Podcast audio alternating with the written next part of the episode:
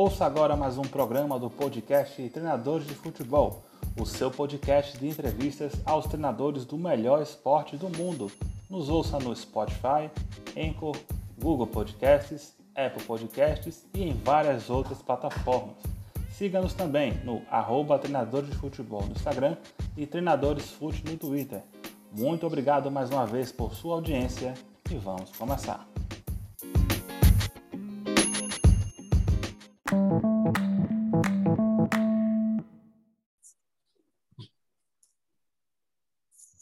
Olá a todos, mais uma vez. Estamos aqui com mais um episódio do nosso Debate Treinadores, programa aqui do nosso podcast, onde vamos debater, falar sobre diversos assuntos aí do futebol. Recebendo aqui hoje os professores Marcos Paquetá e Denis Alves. Primeiramente, boa noite, professor Marcos. Tudo bom? Boa noite, Neto. Obrigado pelo convite. Boa noite, meu amigo Denis. É sempre um prazer estar participando de um debate, um bate-papo, uma troca de ideias com quem gosta e sabe de futebol. Professor Denis Alves, boa noite também. Como é que está? Boa noite, Neto. Mais uma vez, um prazer estar junto contigo aqui. Faz um trabalho sério na, na página Treinadores de Futebol, então merece todo o nosso respeito, o nosso apoio para que você consiga desenvolver esse trabalho. Sempre um prazer para mim estar junto com o professor Marcos Paquetá, ele sabe que considero um amigo. Já estivemos juntos algumas vezes, já conversamos bastante. E como ele mesmo disse, é sempre muito bom falar de, de futebol e principalmente no meu caso aqui com quem sabe muito mais do que eu, né? Que é ele, que sempre é um, um motivo de aprendizado, de ganho de experiência, para mim sempre muito positivo. Legal, pessoal, a gente que sempre agradece aqui a, a gentileza de nos atender. Vamos aí falar sobre os assuntos atuais. A gente não poderia começar o nosso bate-papo sem falar dos principais assuntos que foi notícia né, na mídia por esses últimos dias, né, que é o limite para a troca de treinadores no Brasileirão 2021. Né? Uma regra que foi aí aprovada primeiramente para a primeira divisão, a Série A, e depois foi também colocada para a Série B também. É, o resumo aí é que cada clube só pode demitir um treinador por vez, né, de uma vez, e cada treinador também só pode pedir demissão uma vez. Né? É, lembrando que essa regra para a Série A e a Série B elas são isoladas. Né? Se o treinador, ele, vamos dizer, ele passar desse limite na Série A, ele pode assumir outro na Série B sem nenhum problema. Queria começar perguntando para o professor Denis Alves o que é que ele achou dessa mudança, o que é que isso pode impactar no mercado de treinadores se isso é algo benéfico, se é para o momento, e a sua opinião, professor, sobre esse assunto. Rapaz, isso é uma pergunta que, que dá um livro. Eu vou tentar resumir aqui o meu pensamento a esse respeito, mas vou começar pelo seguinte, né? Como praticamente tudo no Brasil, as coisas acontecem de uma hora para outra, sem com a impressão de que não há nenhum planejamento prévio para isso. Então, há uma semana atrás ninguém falava sobre isso. Ninguém imaginava que isso pudesse acontecer. E aí, de uma hora para outra, numa reunião entre os clubes e a CBF, tem uma votação que foi até apertada, né, pelo que eu vi. É, acho que foi 11 a 9. É, e decide-se para que seja dessa maneira. Então, vamos lá. Esse é um primeiro ponto. A falta, na minha opinião, de um planejamento para que as coisas aconteçam gradativamente. Segundo ponto, eu acho que seja bastante positivo é, algum tipo de regulamentação nesse sentido. Se eu não me engano, na Itália, um treinador só pode assumir uma equipe na mesma divisão. Mas ao ser demitido, o clube que o demitiu continua pagando o contrato dele até o final da temporada ou, ou até o final do seu contrato. A partir do momento que ele assume outro clube, seja em outra divisão, em outro país, esse clube que está pagando o salário dele perde essa obrigatoriedade então não continua pagando o salário do treinador que foi demitido. É, e uma das maiores preocupações que a gente tem no futebol brasileiro, principalmente nas divisões inferiores, Não é o caso dessa regulamentação na Série A e na Série B, mas ainda assim alguns clubes acontecem.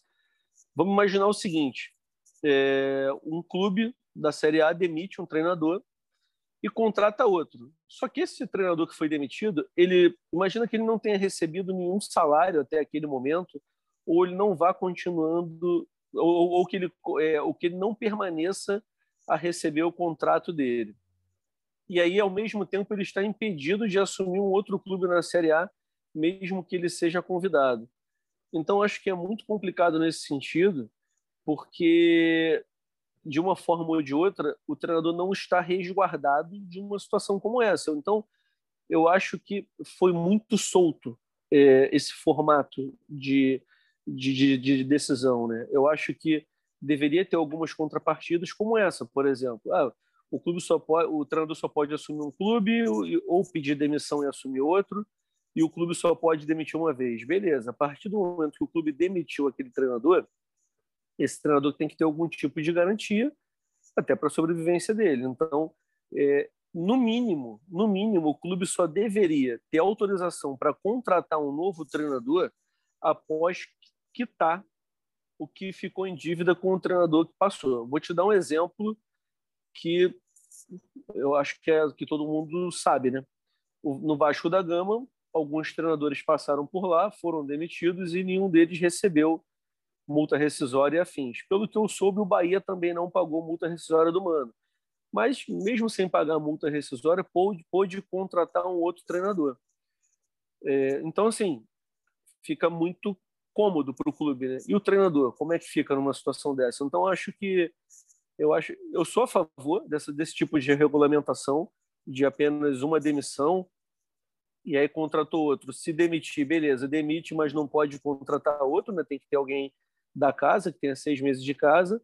Só que eu acho que demitir um treinador, eu acho que só poderia contratar outro treinador após quitar todos os débitos com o profissional que foi demitido. Eu acho que deveria ser desse jeito. É, além da, da, demissão, colocando também um respaldo financeiro, né, professor? É de, é de grande importância. É, na verdade, é um cumprimento de contrato. Né? Eu vou te dar um uhum. exemplo comigo, da comissão técnica, eu e a Tirson. A Tirson, inclusive, foi, foi atleta do professor Marcos Paquetá, né? Na, nas categorias de base do Flamengo. É, a, a gente, ele foi demitido do Flamengo do Piauí e eu junto, e eles não pagaram nada. E a gente, com contrato, com tudo, não pagaram nada, contrataram outro treinador, e aí também foi demitido, e contrata outro treinador, e vira um ciclo vicioso, vai contratando, vai devendo, contratando, vai devendo e ninguém tem segurança nenhuma. Então, eu acho que de uma forma geral, o clube de futebol brasileiro ele deveria só ter autorização para inscrever um novo treinador caso estivesse quitado com o profissional anterior.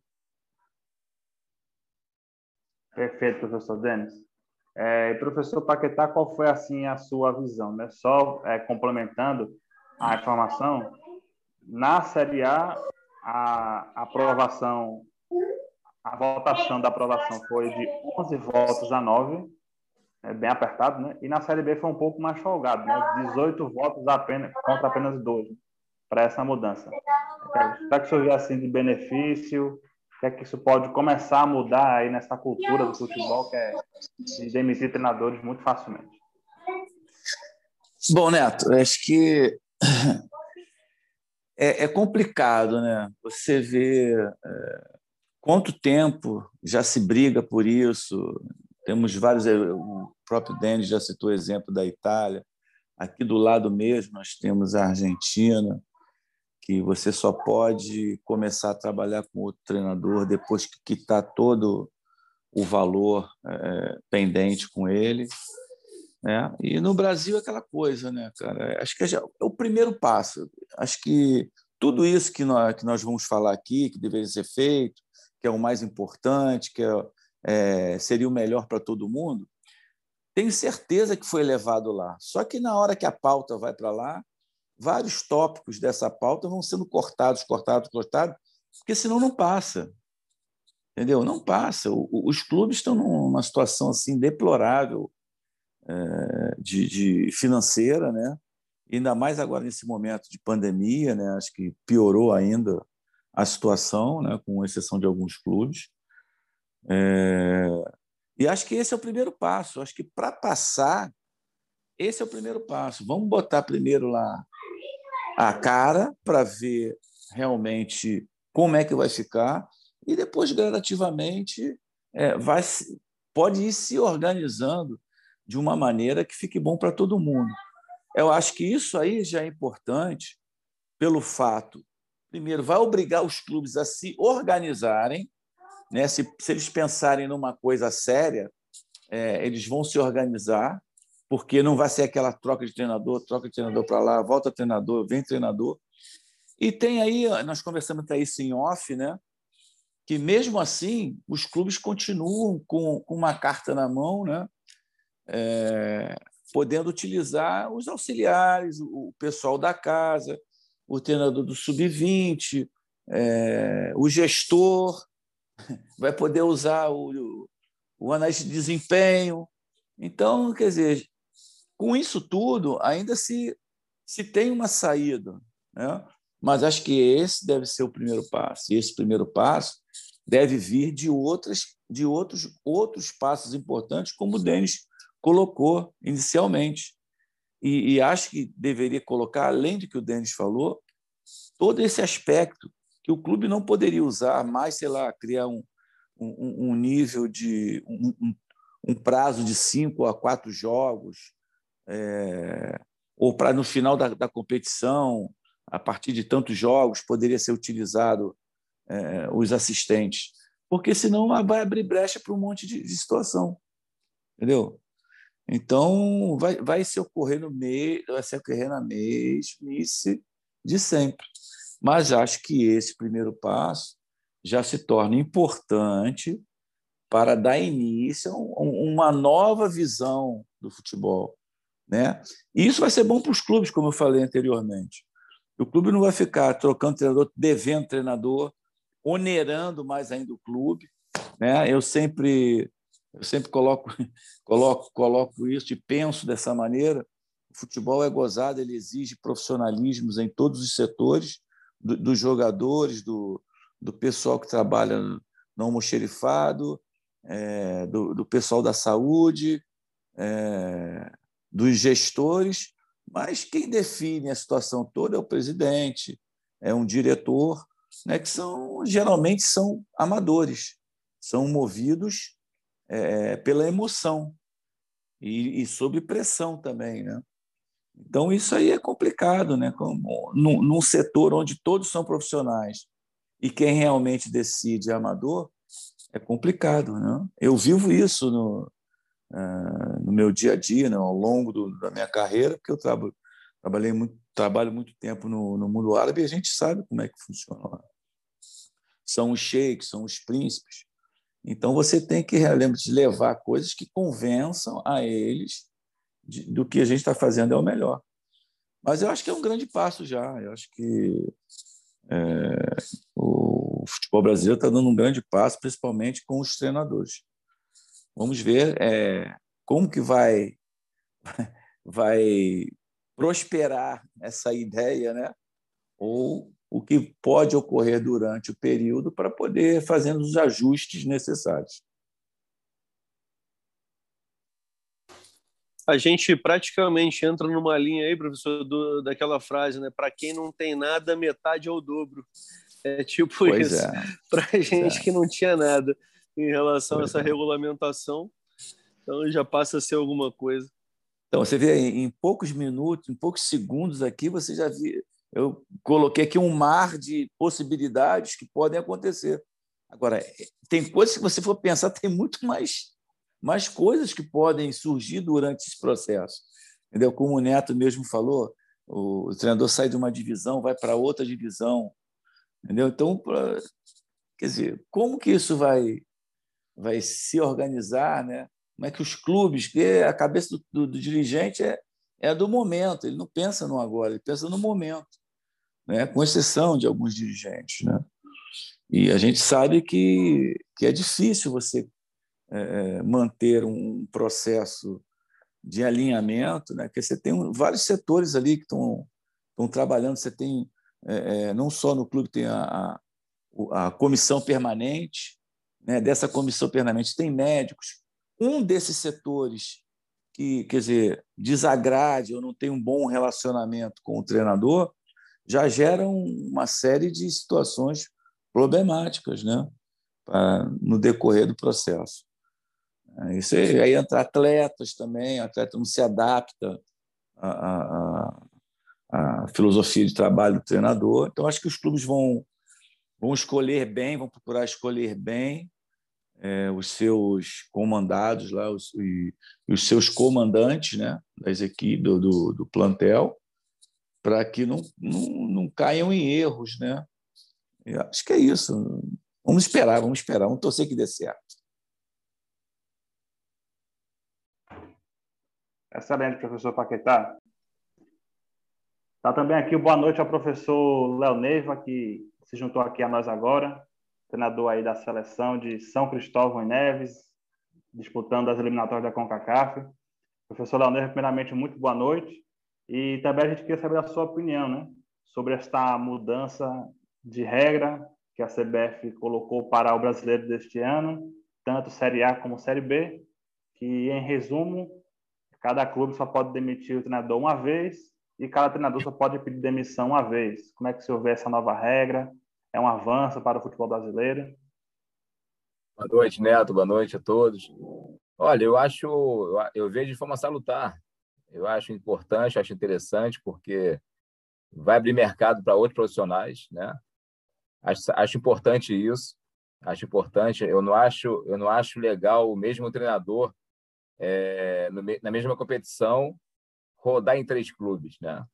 Isso eu não acho, não acho interessante. Então eu vejo de forma positiva, vejo de forma positiva e salutar.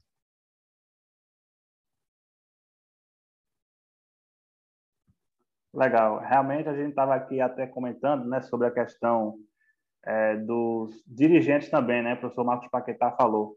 É, eu estava recentemente entrevistando o professor Felipe Chimenez, né, que é gestor de futebol, passa aí por vários clubes no Brasil, e na conversa, professor, ele falou sobre isso também, a questão da profissionalização dos dirigentes, né, para que as decisões sejam ali tomadas, né, de forma cada vez mais racional, né, e menos passional.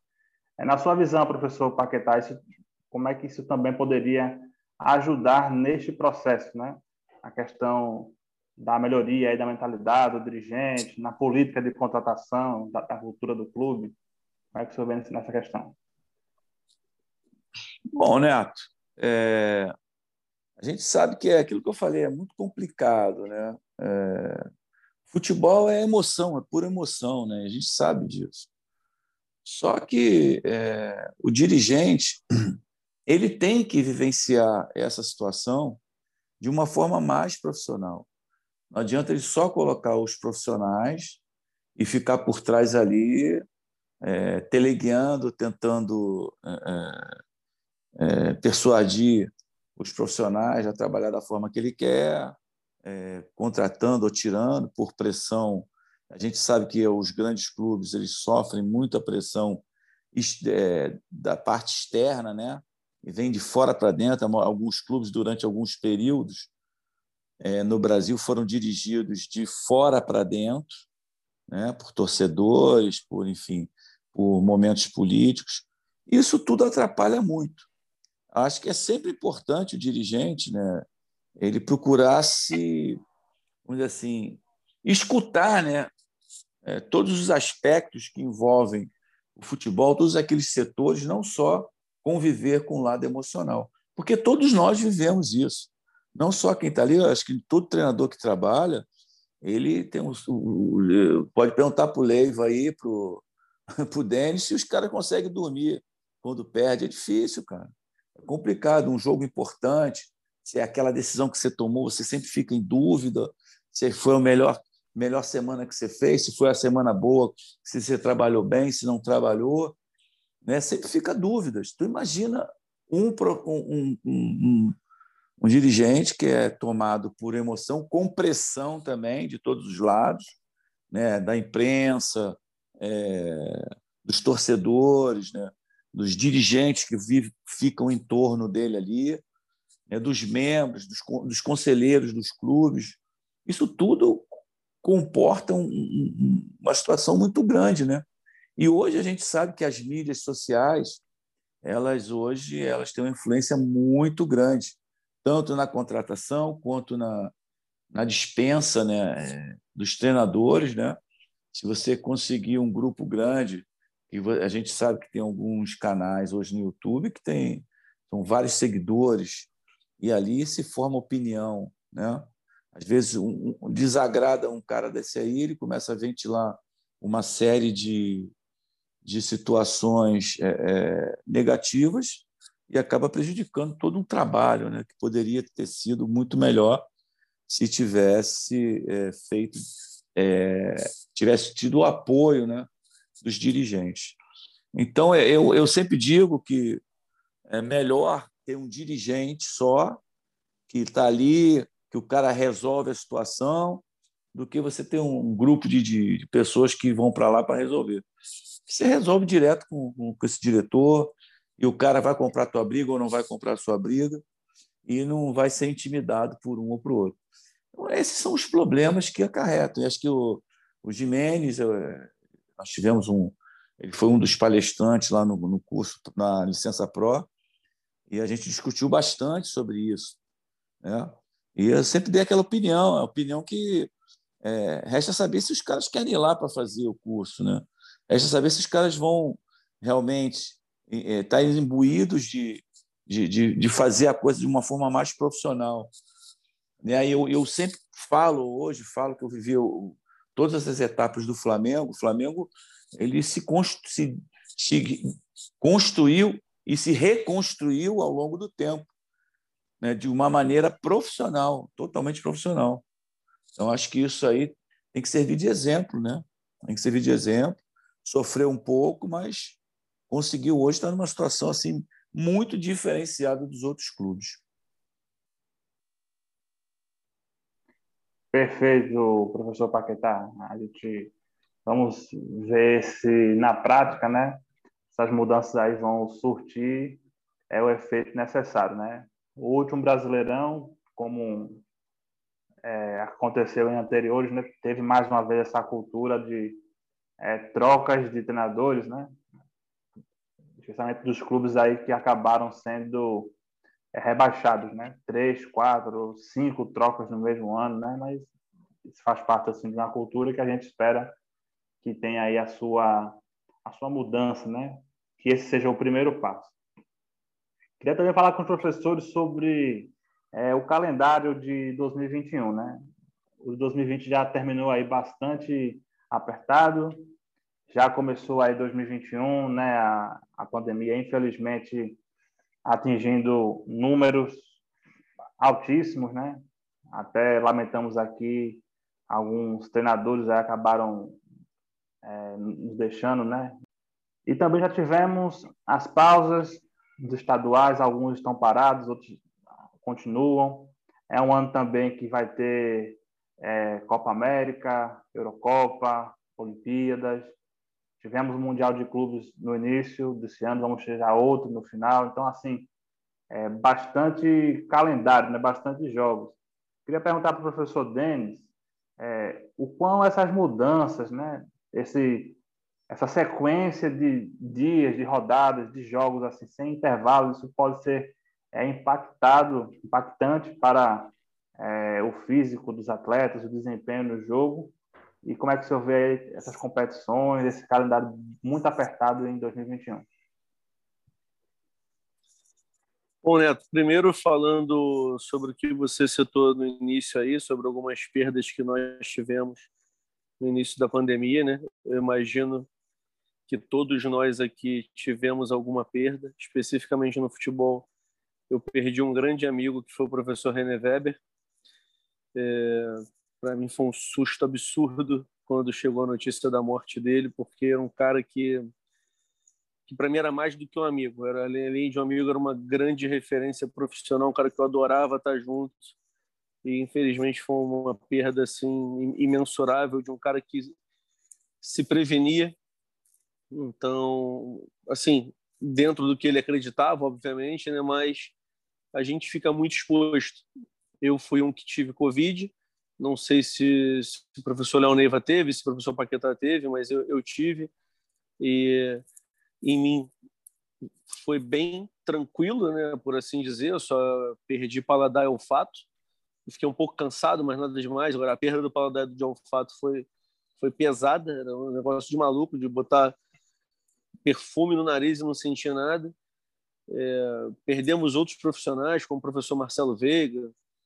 Então, assim, a Covid fez um estrago e o futebol, eu acho que, por mais cuidado que a gente tenha, nós acabamos ficando muito expostos.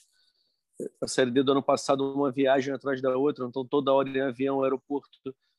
E aí, ah, mas avião é seguro. Pô, seguro até que ponto, né? Aeroporto é seguro até que ponto. Então, foram muitas viagens. Teve dia, em 12 horas, eu passei por quatro estados. Saí do Rio, São Paulo, Santa Catarina e Rio Grande do Sul. Em, em um período de 12 horas, eu foi a mais estado do que eu tenho certeza que a maioria da população brasileira. Então, penso o quanto eu fiquei exposto numa situação dessa e o quanto eu, eu provavelmente até expus algumas pessoas se eu estivesse contaminado ali em viagem, né, antes de ter o diagnóstico dos testes que a CBF faz. Bom, aí voltando em relação ao calendário, eu acho que acabou se entrando numa questão que não tinha muito o que fazer de aperto do calendário, porque era inevitável que você entrasse de um ano para o outro né, na, na, situação que estava, já que em certo momento você sabia muito pouco da doença, então optou-se por realmente fechar tudo, parar tudo. Isso para mim foi foi muito prejudicial esportivamente. Se for pensar que estava disputando o carioca com o Madureira no passado e a gente estava uma vitória de para a semifinal da Taça Guanabara, da Taça Rio, na verdade, do segundo turno. E aí parou, simplesmente todo mundo foi embora. A gente não retornou ao clube quando teve a volta, porque ficou muito tempo parado, o clube não sabia o que fazer. Né? Então, esportivamente acabou sendo prejudicial, é, o calendário ficou realmente atropelado. Eu vi a entrevista da, na segunda-feira no programa Bem Amigos do Dr. Walter Feldman falando sobre a segurança no futebol é uma segurança muito entre aspas. É, eu vou sempre me prender ao futebol que eu chamo de futebol de verdade, né? que, que é o futebol mais disputado no Brasil, que é das camadas inferiores, é onde a imensa maioria dos profissionais se encontra. O Marília fez uma viagem de 36 horas de ônibus para disputar um jogo da Copa do Brasil, saindo de Marília até Tombos, se eu não me engano. Viu o Guilherme falando sobre isso. Não sei se o, Marco, se o professor Paquetá acompanhou o Guilherme falou sobre isso até lá no, no nosso grupo. E aí, de repente, no meio da viagem, oito pessoas dentro do ônibus foram identificadas com Covid. E aí, pegaram onde? Pegaram antes? Já viajaram com, com isso? E você imagina no ônibus, numa viagem de 36 horas, ter oito infectados. Como é que você vai controlar quem é que vai ficar bem, quem é que vai ficar mal? Você tem é, massagista, roupeiro, normalmente são pessoas com idade mais avançada. Ah, mas atleta é jovem, é tranquilo. É tranquilo mais ou menos. Nesse momento a gente tem o professor Rogério Correia, que foi técnico da Portuguesa aqui no Rio. Pelo que eu soube, hoje está em estado gravíssimo e é ex-atleta. Hoje, agora há pouco, 10 minutos antes de entrar aqui na live, meu pai me ligou dizendo que meu primo, que tem minha idade, 40 anos, foi entubado com Covid. Então, nesse momento, estava lutando pela vida. E eu acabei de saber disso. Então, assim, pessoas teoricamente saudáveis. Então, assim, eu acho que é, os cuidados têm que ser gigantescos. Acho que o futebol não tem que parar. Ao mesmo tempo que eu coloco essas situações, eu acho que não tem que parar. Mas eu acho que, por exemplo, uma situação como essa de Copa do Brasil poderia ter sido evitada. É, eu acho que você jogar dentro do próprio estado é, por exemplo, aqui no Rio, no Campeonato Carioca desse ano, tirando Volta Redonda e Resende, as viagens não tem viagem, você só joga aqui no Rio. Então os jogos todos são muito próximos, o controle é muito mais facilitado. Agora, a partir do momento que você traz uma equipe do Paysandu, por exemplo, para jogar contra nós aqui pelo Madureira. Então, os caras vêm da região norte para cá, passando por aeroporto, passando, fazendo escala, porque não, não faz voo direto Então, acho que nesse sentido, o calendário poderia ter sido um pouquinho mais apertado com os jogos da Copa do Brasil, mas acho que os estaduais, acho que é importante que continue, até porque separar é um problema que de repente é maior ainda, né? A quantidade de pessoas que vai ficar desempregada, que vai ficar sem condições realmente de subsistência é gigantesca. E o que a gente está colhendo do calendário é fruto de tudo isso.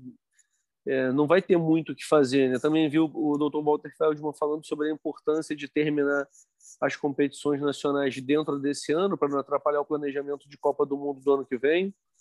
E que a partir do momento que a CBF sinta que, que fazer isso é um risco maior ainda para a sociedade, que eles vão repensar essa questão.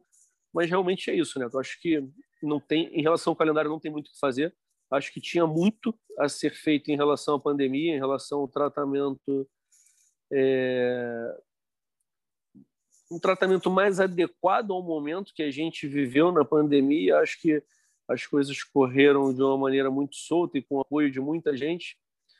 Então, acho que agora a gente está pagando por tudo isso, batendo recorde atrás de recorde de morte, cheio de companheiros nossos aí internados. Hoje eu vi uma foto do Branco, imagino que os professores tenham visto também, saindo, é, saiu do tubo, né? foi destubado, e a foto dele parece outra pessoa, de tão magro que ele está. Eu quase perdi meu sogro em em, em setembro, foi um negócio de maluco. Meu sogro até hoje não, não conseguiu se recuperar. Foi daquela situação de, pô, vai morrer, já era.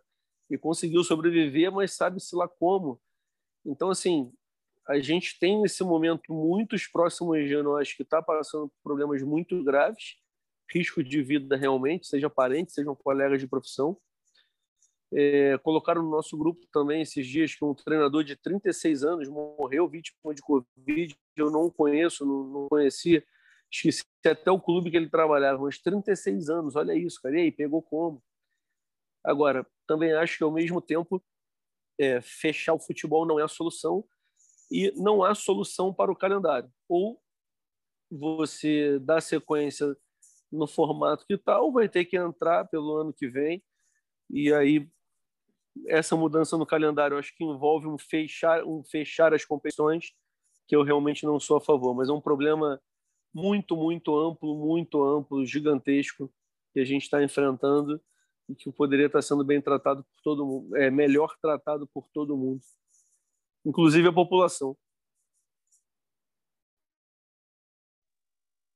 Isso mesmo, professor Denis. Apenas é, complementando a informação, é, foi o Radson Júnior, ele comandava o Plácido de Castro do Acre.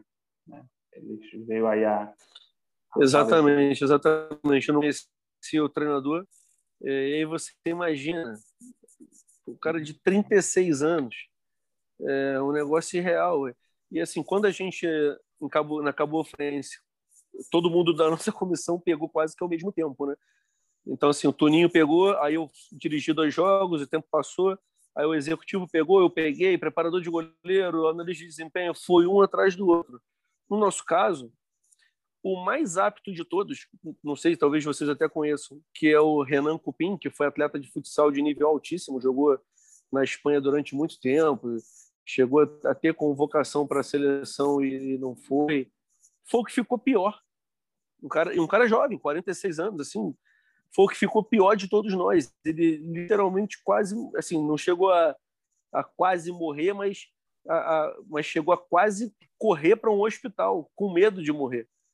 Então, assim, cara, é realmente muito complicado. E você vê o treinador do Plácido de Castro, qual o nome dele? Você falou Radisson, né? Realmente eu não conhecia.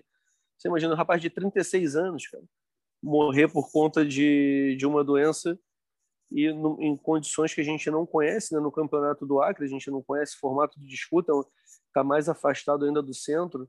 Então, acho que algumas coisas como viagens envolvendo Copa do Brasil, isso eu acho que poderia ter sido evitado para minimizar esse contato de pessoas de outros estados né, que estão vivendo uma outra realidade, trazer, de repente, essas novas cepas de um lado para o outro. Então, acho que nisso poderia ter sido evitado, mas Fora essa questão, acho que o futebol realmente tem que continuar, porque é uma questão de sobrevivência mesmo das pessoas que trabalham no meio. e o calendário vai sofrer as consequências de tudo isso. O calendário, eu não tenho esperança do calendário retornar ao normal tão breve. Talvez ano que vem, se as coisas caminharem de uma forma o mais natural possível, talvez ano que vem as coisas se, se reorganizem, mas para esse ano, sem chance. É isso aí, professor Denis, realmente é, são perdas aí grandes, né? E até jovens, né? A gente fica na torcida para que realmente esse processo de vacinação seja de fato acelerado para que a população possa, né, essa possa ser regularizada essa situação. E aí, professor Léo Neiva, falando também um pouco dessa questão, né? Você está comandando uma, uma seleção, né? Obviamente, o calendário de seleção é, é bem diferente em relação aos clubes, mas que falasse um pouquinho de como está essa situação aí também é, no país onde o senhor está, né? São Cristóvão e Neves, a questão é, dos jogos locais, do torneio local, a questão da Covid em si, como é que está sendo tratada essa questão aí? Então, Neto, aqui no país o controle é absurdo. Na minha chegada, eu cheguei aqui dia 31 de janeiro, tive que ficar 14 dias de quarentena, que é o protocolo do governo. Fui liberado e comecei a trabalhar, propriamente dito, na federação, no campo. Mas agora, na nossa, na nossa ida, nós perdemos o, o mando de campo do jogo contra Porto Rico, seria em casa. Nós perdemos, porque o país está fechado. Então, nós tivemos que jogar na, na República Dominicana. Assim também como o, o Márcio Máximo da Guiana. Também não pôde jogar em casa teve que jogar na República Dominicana. Então foi criada uma espécie de bolha, né? Então a República Dominicana é... foi uma espécie de bolha. As seleções foram, ficaram no mesmo hotel, né? Depois nós jogamos em Bahamas. Bahamas estava aberto. Nosso segundo jogo foi em Bahamas, que foi no dia 27, agora no sábado passado, dia 28, domingo, nós retornamos aqui a São Cristóvão e Neves e está toda a delegação de quarentena. Todos estão de quarentena, jogadores, vice-presidente, treinador, comissão técnica, todo mundo. Então você vê que mesmo com com teste negativo, né? Nós fizemos, eu fiz agora uns cinco testes, né? Cheguei na em Dominicana, teste. Saí da Dominicana, teste, para poder viajar para Bahamas. Chegamos em Bahamas, teste. Saímos de Bahamas, teste tanto o PCR, o PCR como o aquele rápido, o antígeno. E mesmo aqui o, o governo ele não ele, ele não abre, ele não ele não é ele não é flexível. Mesmo com o teste negativo, você tem que cumprir a quarentena. E com isso você perde, né, a condição física dos jogadores. Você imagina agora jogadores aqui 14, 15 dias no hotel, né? E supostamente o jogo, o nosso terceiro jogo, seria em casa ou será em casa contra a seleção da Guiana, que é dirigida pelo Márcio. Então, eu espero que até o mês de junho eles possam né, abrir um pouco, flexibilizar, para que a gente não possa perder o mando de campo, né? que a gente está sendo muito prejudicado por isso. Inclusive a questão de amistosos. É, são cinco seleções. Das cinco seleções, somente nós não fizemos amistosos. Né? Porto Rico fez três amistosos. Márcio também não fez. O Márcio também foi prejudicado. Mas Porto Rico fez toda amistosa contra seleções, seleções tradicionais, Nicarágua, é, Guatemala, Honduras, é, Bahamas fez amistoso, Trinidad Tobago está com uma preparação de seis meses, enfim. Então é assim, é, é complicado, né? Agora, o país aqui está super protegido. O país aqui, zero casos de morte, zero. Quando eu cheguei, tinham seis casos de, de Covid, de pessoas de fora, de estrangeiros. A última informação que eu obtive eram dois casos, e no momento agora eu não sei, realmente não sei, porque acabei de chegar no país agora, é, domingo à noite. Mas a CONCACAF está realmente muito organizada nesse sentido, sabe? Não alterou o calendário, não alterou, segue o calendário, mas eu lembro que em Bahamas, antes de entrar no, no, no estádio, né, os atletas passaram pelo procedimento de medição de temperatura e pelo aquele aquela máquina, aquele invólucro né, de pulverização, né, de higienização. Então, aqui está super tranquilo em relação ao Covid. Né? É, Léo, como é que foi a chegada desses atletas para vocês na comissão técnica, no caso da seleção? Eles é, são atletas que vieram de outros países, são atletas só tem atletas do país, do próprio país. E como é que vocês receberam esses atletas? Eles tinham que vir já com com um atestado, com, com os testes feitos? Como é que foi feito isso? Tem como dar uma uma orientada para a gente? Não? Excelente, excelente pergunta e lembrança, porque os ingleses, né, os jogadores da Inglaterra, eles não podiam vir para cá. Eles não podiam entrar no país, porque se entrasse quarentena. Então, eles tiveram que ir direto da Inglaterra, Inglaterra, Londres, Madrid, Madrid, é, é, República Dominicana. Só que, dos convocados, eu perdi três convocados. Dois por Covid positivo e um por suspeito que é o supostamente é o, é o, é o, é o fera do time, é o craque do time, que é o Romeni Salves, que joga na Premier League inglesa. Então, assim, tá uma loucura. Inclusive, no último dia, quando eles foram embora, teve também um embrólio, porque eles, eles deixaram Bahamas diretamente para a Europa. Só que no último dia, teve uma, uma informação do governo britânico que eles teriam que fazer o teste no país de saída, em Bahamas. Então, dois jogadores ficaram e dois foram. Dois saíram cedo. E aí nós não sabemos assim o que qual foi a, a, a consequência disso, né? Então houve um é, então houve uma exigência aí no caso da federação é, de São Cristóvão que o atleta não, da CONCACAF, da CONCACAF, ah, da CONCACAF, tá, tá. Da CONCACAF da federação é, é porque foi criada uma bolha realmente, foi criada uma bolha. Isso aí, isso aí.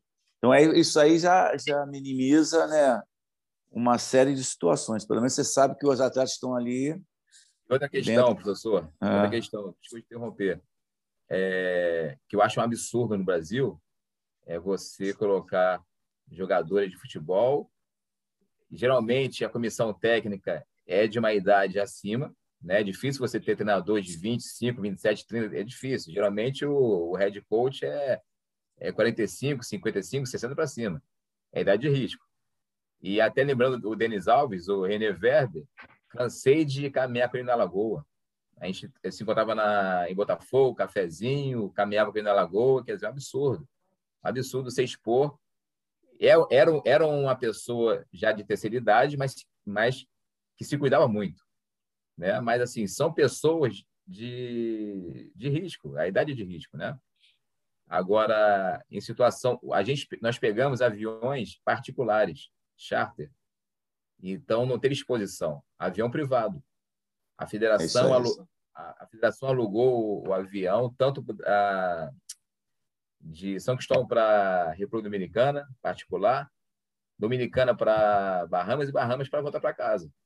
Avião particular, com e todo aquele processo, uma coisa de uma, coisa assim louca, louca. E eu estou aqui em quarentena. Olha o que aconteceu, uma, até uma curiosidade. o meu freezer, o meu freezer ontem começou a, a vazar água do freezer. Eu, eu, reclamei aqui no hotel, né? E a moça falou: "Não posso estar no seu quarto". Aí eu brinquei, mas eu vou ficar 14 dias com a água pingando do freezer? Aí ela: "E ninguém pode entrar no seu quarto durante 14 dias". Eu, tudo bem, mas eu tenho que resolver a questão do freezer, né? Tá pingando. Resultado. Hoje de manhã, a volta, ao almoço, chegou um cara aqui todo, parecia um astronauta, cara. Então, assim, eles levam muito a sério essa questão, sabe? E eu de máscara, nós estamos com teste negativo. Todos com teste negativo. E mesmo assim, eles não abrem mão. Por quê? É uma ilha de 55 mil pessoas.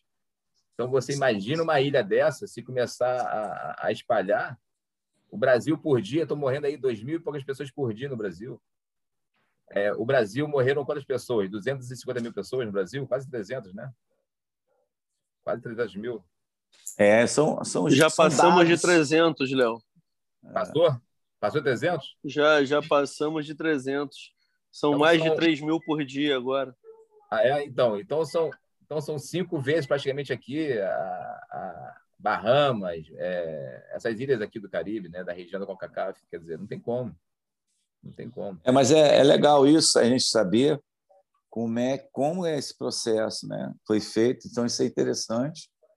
É, vocês se prepararam para isso e essa parte do avião também é, foi fundamental, né? Para você pelo menos manter o grupo que você já tem, né?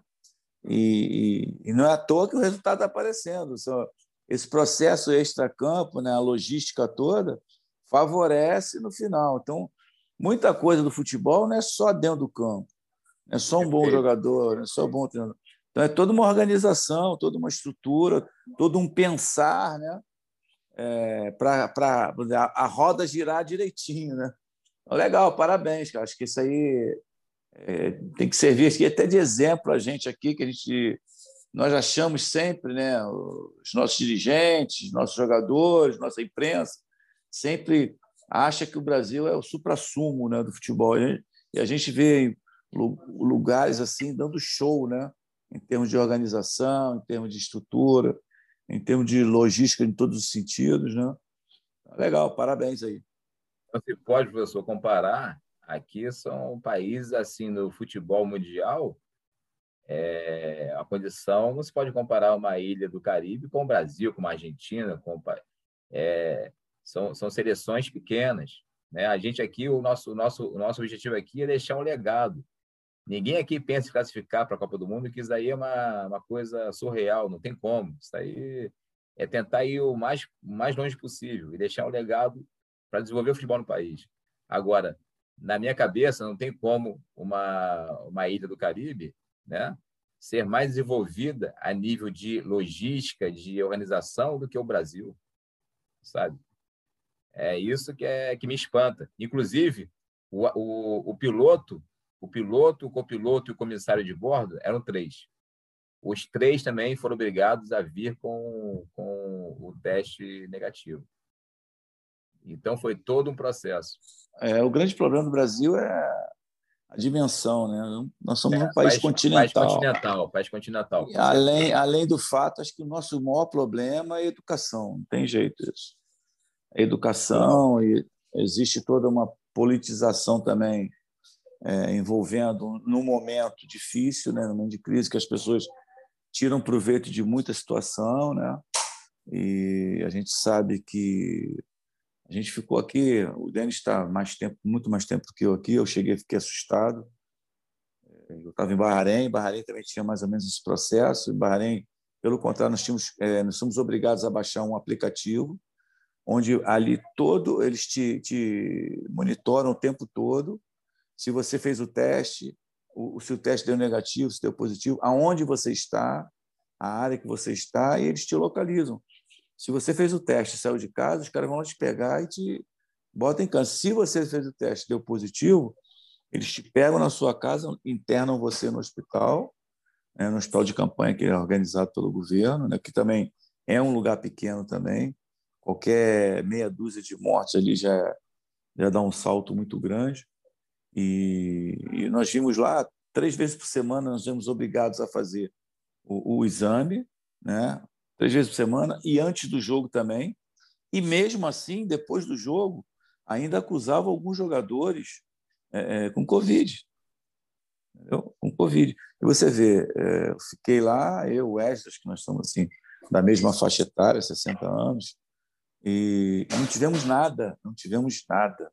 Graças a porque, Deus. Graças é, porque, porque Bahrein é uma bolha, realmente. Só se joga ali. E mesmo assim, tinha algumas vilas que eram assim monitoradas diariamente. Eram até fechadas, você não poderia é, é, entrar ou passar próximo. Mas todo mundo respeitando. Tudo funcionava, mas com tudo respeitando. Então, acho que é, o grande, grande processo é esse, né? É, de todos colaborarem, né? E essas coisas que acontecem que a gente não dá para entender, ninguém consegue explicar como atletas que se, a gente consegue considera saúde, sadios, é, contraem o vírus e tem um, um, processo. Eu contraí o vírus quando cheguei aqui, mesmo depois de ter tomado vacina. Porque eu, como profissional, é, eu, como profissional de, de educação física, eu poderia é, tomar a vacina acima de 60 anos. Então, eu tomei a vacina. Na semana seguinte, eu peguei Covid. Eu peguei Covid. Eu, minha esposa e minha filha. Não afetamos tanto. Eu, eu tive só um pouco de cansaço, minha esposa também um pouco de gripe também. A gente achou que era coisa alérgica, e mas não tivemos nada assim de grave. Né? E você vê pessoas sadias. Eu conheço um amigo meu que não fumava, não bebia, um atleta, cara, e teve teve covid, foi internado, entubado, infelizmente nos deixou, mas que ninguém consegue identificar. Acho que deve ter algum dispositivo, não sei se esse vírus, essa coisa aí que estou falando, né? Tem alguma coisa a ver com o DNA, algum DNA, ou alguma coisa de. Foi até vinculado com o tipo sanguíneo também. Enfim, a gente está assim. É uma coisa nova para todo mundo, né? Então, acho que é bom sempre se precaver. Mas parabéns aí pela, pelo processo de, de, de preparação né, e pelos resultados. Obrigado, obrigado, você. Obrigado. Perfeito, professor Marcos, professor Léo. Realmente é muito bom saber sobre essas experiências né, vividas em outros locais para, né, realmente, como o professor Marcos falou, né, existem locais aí, países que estão muito à frente do nosso, do Brasil, em relação a diversos aspectos. É, mudando um pouco de assunto, né, falando um pouco aí sobre a, a questão do futebol, a questão do jogo, né? Até a gente tinha é, comentado com os professores sobre aqui os temas da, da conversa, a gente queria debater um pouquinho sobre isso, é, que seria sobre a importância hoje, nos esquemas atuais, é, as construções ofensivas, a importância dos laterais nesse processo, né? A gente estava a semana passada vendo aqui na internet e surgiu uma, uma enquete, é, uma pesquisa que comentou um pouco sobre os laterais né, do, das antigas edições do Campeonato Brasileiro. E muitos apontaram que a melhor dupla de laterais da história dos pontos corridos seria o Léo Moura e o Juan, que jogaram aí é, várias temporadas juntos no Flamengo, ganhando Copa do Brasil, ganhando é, brasileiro, estaduais, enfim. E aí levantou-se esse debate, né? Alguns apontaram, não, mas tem o Rafinha e o Felipe Luiz, né? Ah, mas tem outro, tem aquele, né? Então, queria perguntar para os professores o que, é que vocês acharam assim dessa pesquisa, qual a opinião em relação a esse assunto, e também do ponto de vista tático, né? A gente tem hoje na, grandes exemplos, né? Como o, o City do Guardiola, o Liverpool do Klopp, esquemas táticos que as jogadas ofensivas passam muito pelos laterais aqui no Brasil também. É, então, eu queria perguntar a opinião dos professores, começando pelo professor Denis, o que, é que ele achou assim, dessa pesquisa, se ele concorda, se ele é, tem assim uma opinião diferente, e sobre essa questão da construção das jogadas ofensivas dos clubes atualmente, passando aí pelos laterais. Olha, Neto, eu, eu conheço o Juan e eu tenho uma amizade muito boa com o Léo Moura. É, camaradaço meu, um cara muito próximo, mas eu não tenho como concordar com, com essa pesquisa, não, cara, com todo respeito a eles. Eu até acho assim que assim eles tiveram bastante tempo juntos e um título no Flamengo, né, um título brasileiro de 2009, quando na verdade o Juan passou até grande parte da temporada machucado e o o Everton assumiu a posição dele ali, né, improvisado na lateral. Não chegava nem a ser um improviso, porque, na verdade, abria-se o Everton do lado esquerdo, Maldonado ou Ayrton descia para ficar ali no meio dos zagueiros e jogava quase que com três zagueiros e dois alas, né, dando muita liberdade para o Léo e para o Everton. E, então, assim, nesse, nesse ponto, eu, eu não, não tenho como concordar com a pesquisa. Mas, no que diz respeito a função do lateral, dos laterais hoje, já aqui no Rio, faz um tempo, tinha um evento chamado Footlink, que era excelente. Chegou aí, professor, algumas vezes, não chegou? Para quem está no Footlink? Pô, era, era, era muito bom, cara. Ali a gente reunia sim, sim. Um, muitos treinadores né? de... Exatamente, Léo, exatamente, Léo era bom demais, cara, era bom demais. Se reunia a nata do futebol do Rio ali, assim, de treinador, ia praticamente todo mundo. Era muito bom e sempre algum tema assim legal. E eu me lembro uma vez que foi uma palestra do Futilink que estava o Tite e o Reinaldo Rueda. Rueda era técnico do Flamengo, para você ver. Essas coisas estão acontecendo há tanto tempo, está passando tudo tão rápido que eu não me lembro nem que ano que o Rueda foi técnico do Flamengo. Você lembra disso, Neto? Quando foi? Foi 2017, talvez? Foi 17, né? Que, que, inclusive foi vice-campeão lá da né? Sul-Americana, né? É, então. E eu lembro muito, até porque eu cheguei a tirar algumas coisas que o Rueda falou para algumas palestras assim, né, que às vezes eu sou convidado para dar uma aula ou outra em alguns assuntos, e ele ali já tocou muito nessa questão do, do lateral. Ele dizia que na ideia de jogo dele era laterais por dentro e extremos por fora. Então ele fazia muito isso. Ele usava os laterais como construtores de jogo.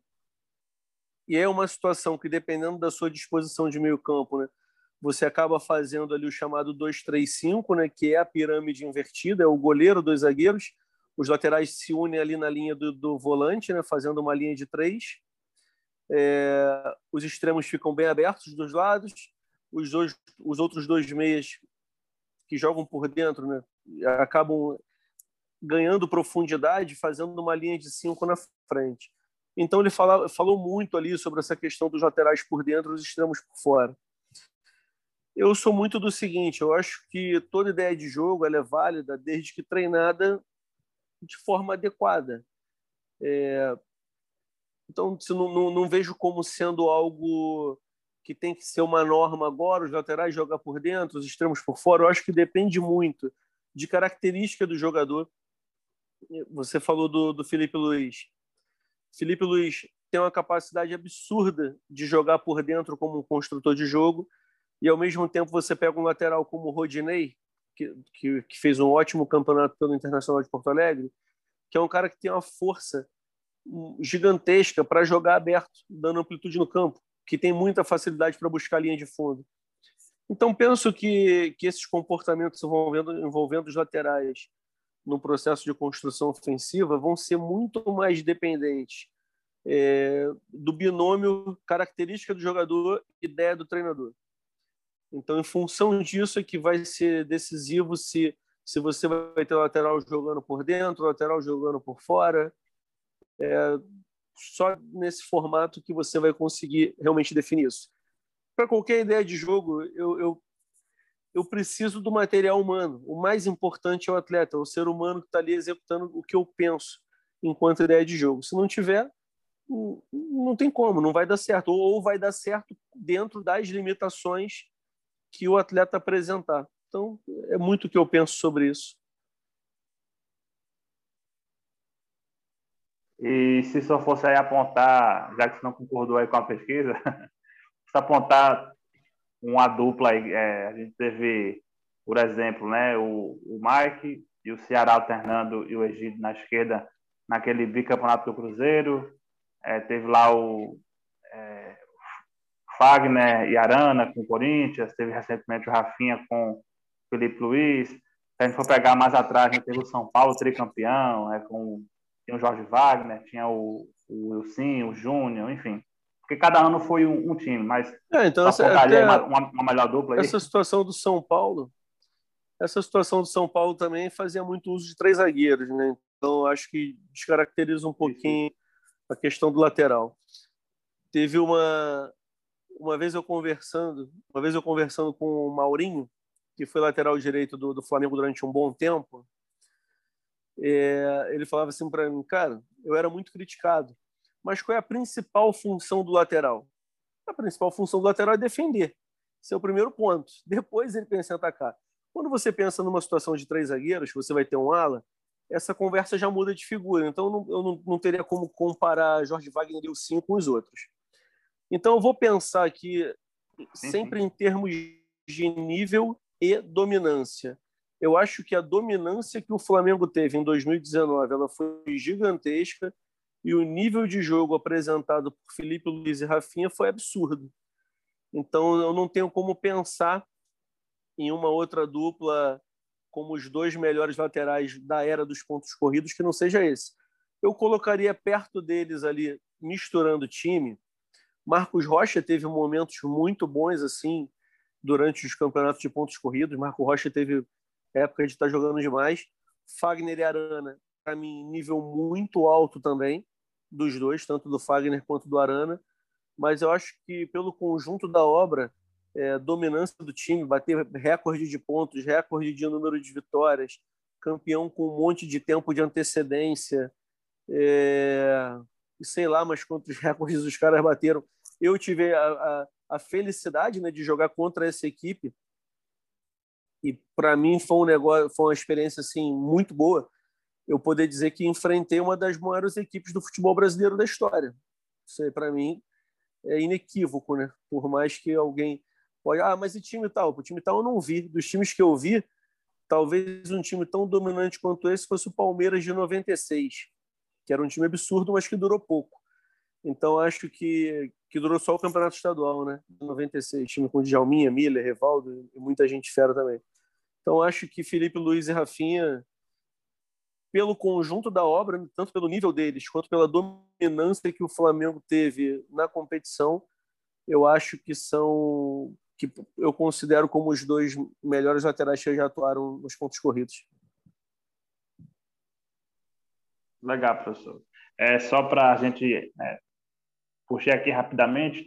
Num, um do, dos anos do tricampeonato São Paulo foi de fato, né? Lá o, o Wilsinho e o Júnior. Depois foi o Jorge Wagner e também o Souza, né? Que já jogavam aí mais como o professor Denis falou, abertos ali pelos lados, né? Um time fortíssimo, um contra-ataque ali muito letal. E professor Paquetá lhe perguntando também sobre é, qual a, seria a dupla que você consideraria a melhor dos pontos corridos. Você concorda com Léo Mori Juan ou acha que, são, que é outra? Também aí a sua visão sobre é, os laterais aí jogando nos clubes atuais, nas construções ofensivas, né? Nos esquemas de, de, três zagueiros mais avançados ou de quatro, enfim, como é que o senhor enxerga essas mudanças e a melhor dupla aí na sua visão? É, eu não gosto de falar muito de nome, não, mas o Denis aí ele, ele deu assim, vamos dizer, uma aula aí do que realmente se, se pensa, né, quando se vai se usar laterais com poder ofensivo, né? É, isso é, é fundamental, mas nós temos que levar em conta também os jogadores que jogam naquele setor, a parte intersetorial, né? é, é os zagueiros que, que vão fazer essa cobertura, os seus volantes que vão fazer essa cobertura. Como ele falou, o, o, um dos volantes entra no meio dos dois zagueiros, aí você tem dois, jogadores, dois zagueiros mais técnicos, você pode empurrar o, o, lateral mais, os laterais mais na frente, ou se você vai usar só um volante pelo lado, ou você vai usar dois volantes, quando o lateral sair, o volante cobre, ou se você vai usar um atacante é, que jogue pelo lado, mas que seja um jogador mais de área, para você é, usar o lateral mais na frente, se se usa muito quando o time está perdendo, né? Você bota mais um meia ali para fazer que usar mais o corredor, né? E, e acho que isso foi é, o Guardiola deu uma, uma introduzida legal, quer dizer, fortaleceu esse aspecto, principalmente do jogador brasileiro. Os nossos laterais sempre apoiaram muito e na Europa era aquela linha de quatro e os, os laterais só subiam assim com uma extrema necessidade, né? E se defendiam mais, usavam mais para proteger os flancos. E hoje mesmo o futebol, ele por estar muito congestionado o meio, né? Os jogadores estão começando a, a pressionar desde a perda da bola, congestionando muito o meio quando perde, né? Quando não dá tempo de pressionar a bola, eles congestionam o meio e acabou sendo explorado esse aspecto os, pelos flancos, com os laterais é, fazendo infiltrações, bolas invertidas em diagonais. Isso tudo favorece, né? Então você, quando tem laterais como Léo, como Juan, jogadores que se infiltram bem, você pode lembrar que o Daniel Alves era muito usado, Daniel não jogava de lateral, jogava quase que de, um, de ponta, né? No Barcelona.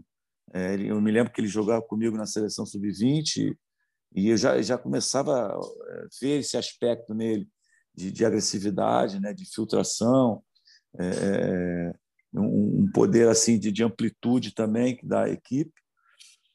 E é aquela coisa, né, cara? Você pensa pensa no jogador, mas você tem que ver também os outros jogadores que compõem, né?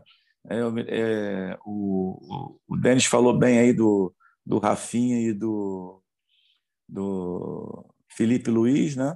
E se você, se a gente botar a memória para pensar, que as equipes começaram a perceber um, uma deficiência muito grande do Flamengo, que tinha os laterais que saíam, mas seus zagueiros eram lentos. Inclusive o Felipe Luiz, ele tinha muito, ele tem muita dificuldade de recuperação. E o Flamengo teve muito problema. A hora que todo mundo achou esse, esse furo na lata, como gente fala no futebol, na gíria de futebol, né? essa brechazinha aí, de jogar nas costas dele, nas, nas costas do, do, do Rafinha, o Flamengo teve muito problema. Eu me lembro que o Flamengo sofreu vários gols, tendo até que recorrer à troca de alguns jogadores, é, como agora o Flamengo passou a jogar no final da competição, usando o Arão ali naquela, naquela função. É, mas é tudo isso que o, que, o, que o Denis falou, era só esse detalhezinho, esse complementozinho, não só é, é, da movimentação, da forma de jogar, mas dos jogadores que você tem, né? para você tirar o maior proveito desses laterais. Eu concordo com ele também. Acho que o time que consegue atingir as marcas que atingiram o Flamengo, né? Os jogadores como foram eficientes nas suas funções, eles realmente seriam os melhores, né? não desmerecendo o Léo na, na, grande forma e o Juan na grande forma, também eram jogadores muito interessantes que, que realmente tiveram uma performance assim muito acentuada em relação aos outros. Perfeito, professor Marcos. E professor Léo Neiva, qual a sua opinião aí sobre esse assunto aqui levantado? a, a, a dupla de laterais dos pontos corridos, qual seria assim a que mais marcou a época, que mais teve um grande desempenho e, na, e a sua visão aí sobre as construções ofensivas de jogadas passando aí pelos laterais. Eu concordo com as escolhas e de certa forma realmente tanto o Léo Moura como o Juan seriam melhores a nível de consistência, né? porque jogaram durante anos e anos a, o brasileiro. O Felipe Luiz e o Rafinha realmente foram melhores agora, recentemente, né? Então eu, eu, eu fico ali na consistência, na consistência eu, eu voto no Léo Moura e no Juan, e recentemente, pela performance recente, Rafinha e, e Felipe Luiz, né? Mas em questão de da construção dos laterais, principalmente o professor o professor Paquetá ele vai ele vai entender muito bem porque principalmente na Ásia na Ásia é o grande problema o lateral asiático ele não sobe. A minha e aqui também por quê? Porque eles são apaixonados pela pela Premier League inglesa. A Ásia a Ásia a África o mundo todo segue a Premier League inglesa só que na Premier League inglesa nós temos ali seis sete clubes que jogam futebol moderno Manchester City, Liverpool, Arsenal, é, os grandes. Descer um pouquinho a tabela, você eles já não sobem, já mantém a linha de quatro, não sobem. Aqui na seleção de São Cristóvão Neves, eu vi um negócio assim absurdo. Eu falei, pô, não é possível, cara. Parece um exército. A linha de quatro fica. Então, minha maior batalha foi realmente encorajar essa subida dos laterais, né? Subida dos laterais. E aqui eu já faço ao contrário. Para que eu faça isso, para que eu possa desenvolver essa subida, eu peço, eu peço para que meus pontas façam a diagonal, para abrir o corredor, para abrir o corredor para o lateral poder passar. Né? Então, assim, é uma dificuldade tremenda. Na África já era o contrário. Na África eles já eram realmente super, até desobedientes taticamente. Na África, África realmente África do, do leste, porque se você subir um pouquinho ali para a África branca, né? A África é, é, árabe é o mesmo problema, o lateral já, já não sobe tanto. Então, tem esse vício tático, né? Ele segue um futebol, um, um futebol antigo, é uma linha tática antiga, os laterais não sobem. Aconteceu comigo na Tailândia, Mianmar, aconteceu comigo tanto na Jamaica e agora aqui na, na ilha aqui em São Cristóvão. Agora, só um adendo e uma lembrança, eu não sei se o professor Paquetá lembra, eu fiquei com ele em 95, um mês no Flamengo, fazendo teste, fazendo experiência. E na época, na época ele tinha dois laterais, um de força absurda, que era o Isael, Atiço, lateral esquerdo, a zaga com Luiz Alberto e Braga e o Fábio Baiano pelo meio. Fora Jacozinho Marco Aurélio, fazendo ali o, sabe, o, como se fosse um playmaker no meu campo. O Magno, o Magno Patinho, o Magno que foi jogar no Grêmio, depois jogou na, na Espanha, então era um timaço. E eu quero até agradecer porque eu fui fazer experiência, fiquei um mês lá, e o tratamento dele com todos era de igual para igual, assim, a nível de tratava os titulares, os reservas, a baba, o pessoal do teste, por igual. Então, isso me marcou muito na época. Eu era garoto, isso foi em 95, tinha 17, 18 de idade. E eu lembro que, quando chegou no final do ano, ele falou comigo assim: Léo, olha só, isso foi em outubro, mais ou menos, setembro, outubro. Olha só, você vai voltar depois do carnaval. Deixa passar o carnaval e volta. E você é garoto, novo, não voltei. Né? Cabeça de garoto, não voltei. Hoje eu voltaria. Até por ser Flamengo, treinador de, de renome, enfim. Mas, assim, a grande dificuldade nossa, é, fora do Brasil, é, é, o lateral não sobe. É uma coisa absurda. Aqui eu estou conseguindo. Mas você não pode mudar, sabe, a cultura, a filosofia do, do país em tão pouco tempo. Então, tô, o primeiro jogo já não subiram. O segundo jogo já, já conseguiram subir um pouquinho. Sabe? Já, já melhorou. E a construção aqui que nós fizemos, que a gente bate muito na tecla, até pela pelo cognitivo do jogador de fora, eu saio ali com uma linha de três, né? O volante encaixa, aí eu faço três linhas de três. Três, três, três, um. Ou seja, os laterais sobem, mas isso porque eu tenho que, eu tenho que berrar, eu tenho que, sabe? Ele, se deixar, ele fica a moda antiga, aquela moda antiga dos anos 80, do lado dos zagueiros. Então, eu forço para que eles subam, né, para ficar na mesma linha do, do, do, do, número 10 do playmaker, né, do segundo volante, e o, o número 10 na mesma linha, uma linha ofensiva de três. São dois pontos, o, o playmaker e o centroavante. Né? Então, seria ali três linhas para não confundir muito a cabeça do jogador é, internacional desse mercado, desse mercado alternativo, porque se você começar a, a, a quebrar muitas linhas, se você quebrar a linha de quatro para a linha de três, já tem uma dificuldade de entendimento, né, de assimilação. E como eu estou aqui muito, muito recente, não posso mexer muito, tem que, sabe, devagarzinho e tanto é que eu joguei no 4-4-2, né, duas linhas de quatro, bem próximas, bem compactas. Os dois centroavantes somente ali espetando e, e marcando os volantes, os volantes adversários, dando liberdade total para o zagueiro sair e os laterais. Mas, assim, a dificuldade tremenda aqui, eu acho que o professor Paquetá vai. Tem anos é, e anos. Legal, Léo.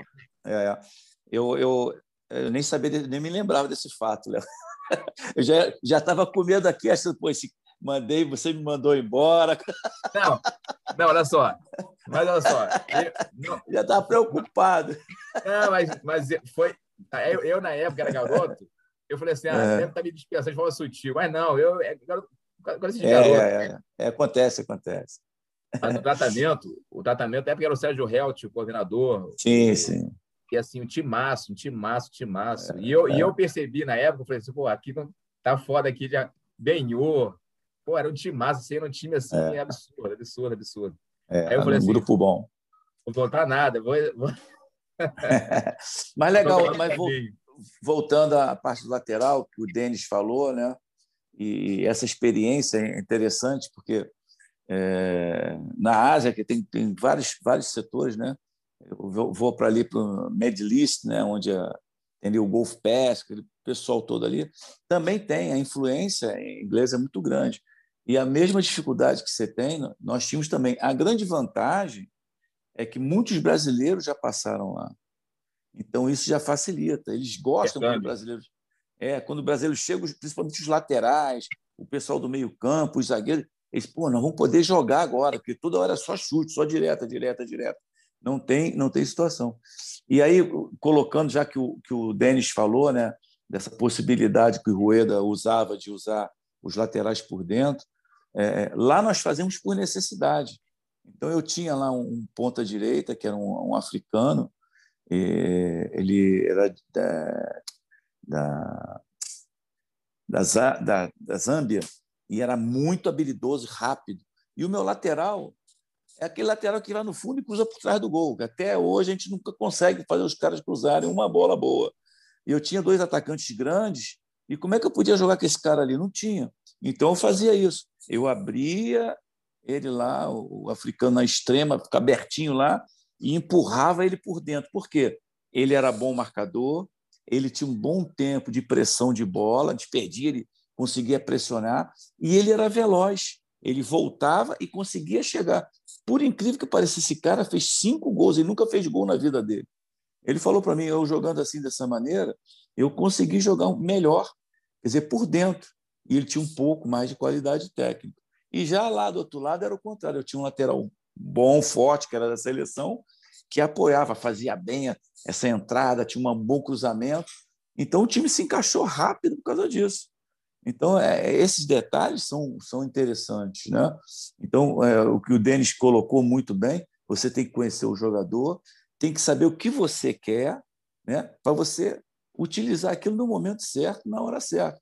Acho que o Denis pode até dar uma complementada aí no que eu estou falando e, e, entender, porque essas regiões a gente tem que se adaptar à cultura dos caras. E aos poucos você ir mostrando para ele que aquilo dá resultado, que aquilo é bom para o time, aquilo, e eles entenderem isso. Né? Acho que isso é muito legal. Denis, se quiser dar uma palhinha aí também para a gente, seria legal.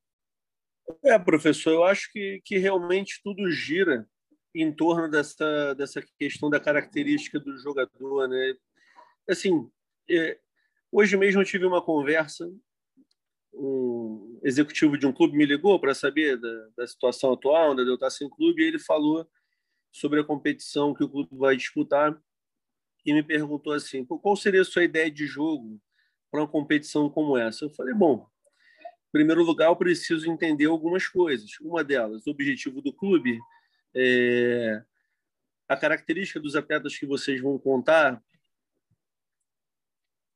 Se os atletas têm, é, são de um nível mais alto, têm um cognitivo um pouquinho mais desenvolvido que favorece que execute mais de uma função, então, acho que tudo vai acabar gerando em relação a isso. Né? Se a gente pensar, por exemplo, você sabe que eu já tive experiências em, em lugares mais complicados nesse sentido. Né? Então, é, na passagem pelo Flamengo do Piauí, ao mesmo tempo que a gente tinha no elenco um jogador como o Marcelo Macedo, né? Marcelo Mariola, jogou no Flamengo, jogou no Fluminense, jogou no Atlético Paranaense, um cara de um nível alto de futebol, que quer atingir um nível alto, a gente tinha jogadores que nunca passaram por uma categoria de base. Eles entravam em campo e jogavam bola. Então, como eu posso exigir? Vamos pensar que a gente tem um lateral como esse, que é um lateral direito, que ele tem a interpretação do jogo, de quando o extremo está mais aberto, ele vir jogar por dentro, buscar um passe que quebre uma linha, buscar se projetar é, no, no, que hoje tem sido chamado de meio espaço, né? que é o corredor que fica entre o corredor central e o corredor lateral. Então, esse tipo de cobrança é muito difícil, né? muito complicado. Então, eu penso que as escolhas do treinador elas vão estar sempre muito atreladas ao nível do atleta. E eu sei que você é um profissional muito preocupado com questões ligadas à tomada de decisão, a velocidade de tomada de decisão.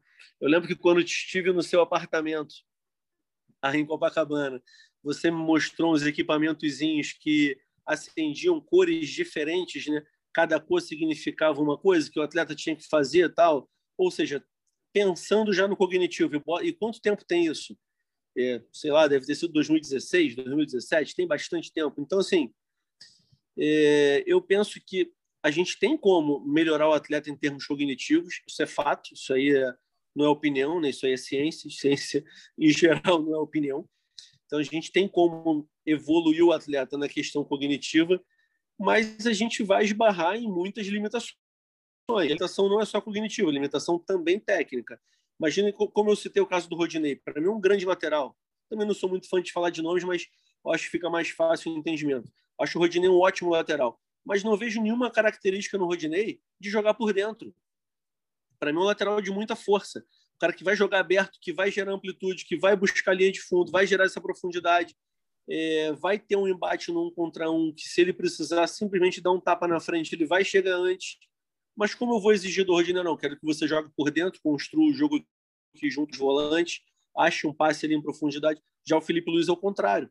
Felipe Luiz hoje é um jogador que já não tem tanta velocidade, né? não é um cara muito rápido, mas o cognitivo do Felipe Luiz é brincadeira. Chega, pô, eu, eu, fico, eu ficava encantado com ele jogando essa partida que a gente fez no Maracanã. Ainda dei até essa sorte, professor, que enfrentei esse time no Maracanã com 70 mil torcedores, né? não foi nem durante a pandemia com o estádio vazio. E o cara com a facilidade para jogar que era incrível. Muita facilidade de entendimento de jogo. Ele, ele sabe exatamente o que está acontecendo ali, o que ele quer que aconteça. Então, acho que vai sempre depender majoritariamente da característica do jogador e aí sim, a partir desse ponto, da ideia de jogo do treinador. Neto, deixa eu, fazer uma, deixa eu fazer uma pergunta para o professor Paquetá. É. Que está acontecendo muito aqui, aqui ultimamente no Brasil, acho que é uma concepção futebol mundial. Vamos lá. Na nossa época lá atrás, na época dele como jogador, minha como jogador, como atleta, como o quando o ponta recebia a bola, qual era a situação? O lateral, o lateral batia com ponta e fazia o balanço, né? O zagueiro central ia cobrir, né? O, o quadro zagueiro ia ali na, na cobertura e, e geralmente o lateral que era pequeno ia na marca do pênalti. E essa bola, quando era invertida, tinha um centroavante muito grande, ou então um jogador grande, forte, contra um jogador pequeno. Tudo bem. O que está acontecendo aqui? O que, que eu estou tentando aqui é, é, embutir aqui na, na seleção aqui. Isso aconteceu comigo na Ásia em 2010. O meu lateral, o meu lateral, ele não ia. O meu lateral ele não ia combater o ponta externo. Ele afundava. Ele afundava para a área. E na época, isso foi 2010, 2011, eu dei um esporro nele. Não, pô, você tem que ir lá, tem que combater o cara. Você combate o cara que depois vai vir ali por dentro, vai vir o volante, vai vir o ponta, alguém vai te cobrir, né? E a zaga vai te cobrindo também.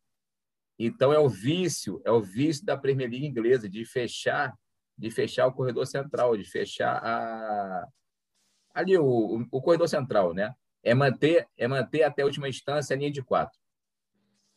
Com o passar dos anos e do, da adaptação no mercado externo, eu fui me adaptando. Aqui tanto aqui como a última passagem que eu tive na, na Tailândia, eu comecei a fazer essa maneira. Eu estou mantendo a linha de quatro até o final, a linha de quatro.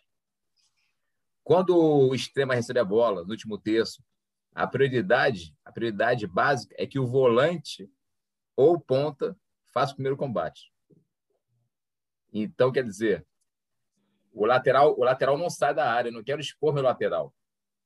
Então, eu quero compartilhar isso com o professor Paquetá e quero perguntar a ele se na Líbia, se no Bahrein, se também acontece isso, se eles têm esse vício tático, que antigamente o, o lateral afundava. Eu passei muito problema disso. Meu lateral, meu lateral não ia para o combate, ele afundava. Por quê? Premier League inglesa. É, bom, primeiramente agradecer o Denis aí. Não sei se ele já foi, mas é muito legal estar conversando, né? trocando ideias. Bom, Leio. Ô, Léo, seguinte, cara, é... eu, eu, eu lá, eu sempre, sempre quando tenho lateral, eu sempre tive esse problema de ter laterais baixos. Né? Então, o, o que, que eu fazia? Geralmente, os meus zagueiros eram altos, eu tentava mantê-los, como você falou lá, né? mantê-los mais próximos possível daquela zona onde a bola vai cair. E eu ou entrava com um volante, se esse volante tivesse uma qualidade melhor, tivesse uma altura melhor, tivesse aquela consciência né, de, de cobrir encaixe, os espaços, de encaixe. É, de encaixe, de entrar entre os zagueiros, ou entrar do lado contrário, ou eu descia um dos, dos extremas para fazer linha de cinco. E aí você passa a dar segurança a esses zagueiros. Né? E ao lateral também dele apertar. E aí você fala, não, a gente vai manter sempre quatro aqui. Se você sair, vai manter quatro. Então você não precisa ficar. Então isso aí, eu acho que fica mais fácil, né? Já que você joga com linha de quatro, fica mais fácil fazer isso, essa, esse encaixe de um para o lado ou do outro, esse balanço e, e tu, tu faz, pode fazer a linha de é, um pela frente, quatro, cinco, e você vai estar sempre protegido se aquela coisa, né? tem que ver o adversário, se os caras alçam muita bola, se tem um cara bom de área, né? como é que é ser o zagueiro, se ele... Porque os zagueiros lá fora sabe como é que é né? no mundo árabe. Os caras só olham a bola, esquecem o resto. Então, era, é, a gente sempre dobrava, sempre cara, não, na lateral, a bola não pode ser alçada. E aí tinha aquele lado, tinha um lado que era um pouco mais alto e um lado mais baixo. De um lado eu fazia desse jeito e do outro lado eu fazia ao contrário. Então, são duas formas que você. Aquilo que o Denis falou, vai dependendo muito da característica do jogador, do biotipo do jogador. Tem aquele jogador que é baixo, mas tem um bom tempo de bola. Né? É, eu usei muito isso agora no, no Bahrein lá. Nosso time tomava gol para caramba de bola parada, de bola que vinha de fundo. E os dois zagueiros eram os dois zagueiros da seleção. Então, nós conseguimos fazer isso.